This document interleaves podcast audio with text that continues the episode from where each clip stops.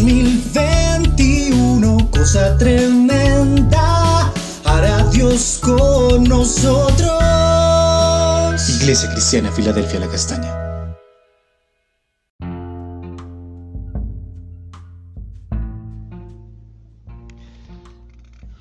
Buen día, amada iglesia, Filadelfia la Castaña, el Señor les bendiga.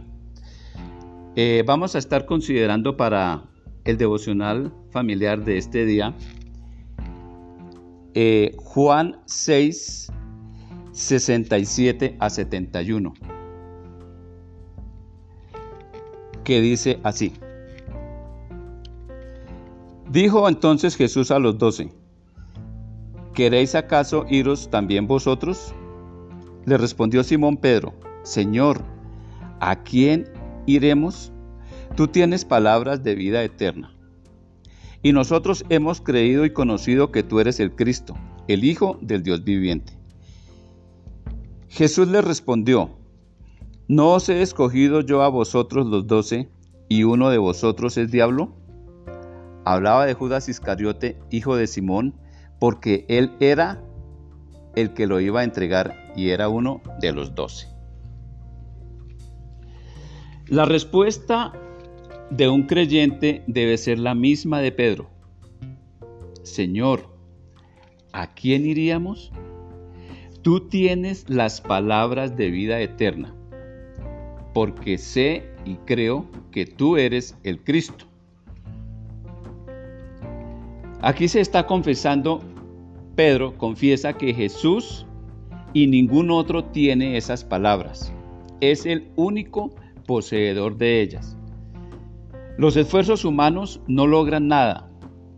Ningún postulado filosófico alcanza la vida eterna para el hombre. Solo Jesús puede darla. Solo el Espíritu, se refiere al Espíritu Santo, da vida eterna. Con una mente renovada podemos contestar como Pedro. Romanos 12.2 dice, no imiten las conductas ni las costumbres de este mundo. Más bien, dejen que Dios los transforme en personas nuevas al cambiarles la manera de pensar. Entonces aprenderán a conocer la voluntad de Dios para ustedes, la cual es buena, agradable y perfecta. Al tener la mente de Cristo, conocemos creemos y aceptamos en la voluntad de Dios para nosotros. Esto tiene algo más de fondo, porque miremos lo que dice 2 de Timoteo 3:16 parte A. Toda la escritura es inspirada por Dios y es útil para enseñar lo que es verdad y para hacernos ver lo que está mal en nuestra vida nos corrige cuando estamos equivocados y nos enseña a hacer lo correcto.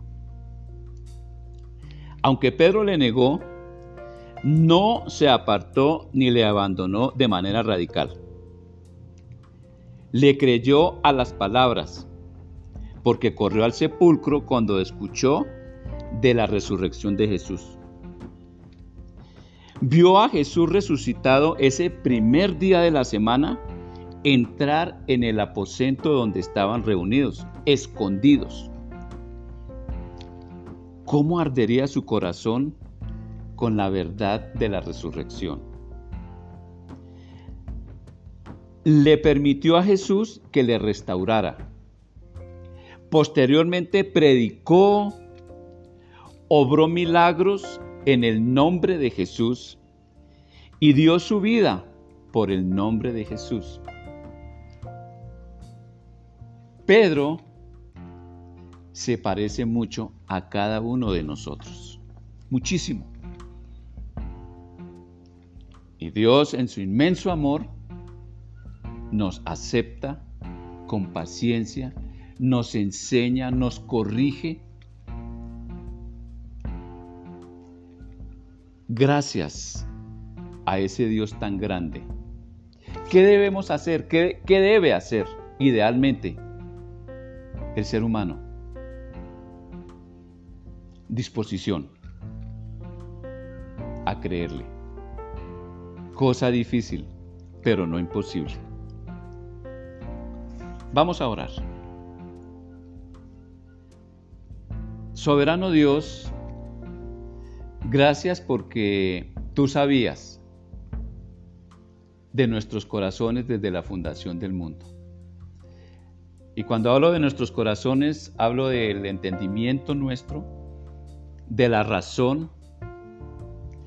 Y gracias Señor por habernos permitido creer en el momento oportuno, para que nuestra mente se haya ido transformando y cada vez entender mejor la escritura. Señor, gracias porque tú nos enseñas día a día. Tú eres el alimento para cada uno de nosotros. Señor, que cada persona que llega a Cristo le pueda hallar como aquel pan de vida que necesita para vivir esa vida eterna manifestada desde ahora, Señor, desde que vivimos. Gracias por cada miembro de la iglesia Y gracias Señor por habernos salvado. En el nombre de Cristo Jesús, amén y amén.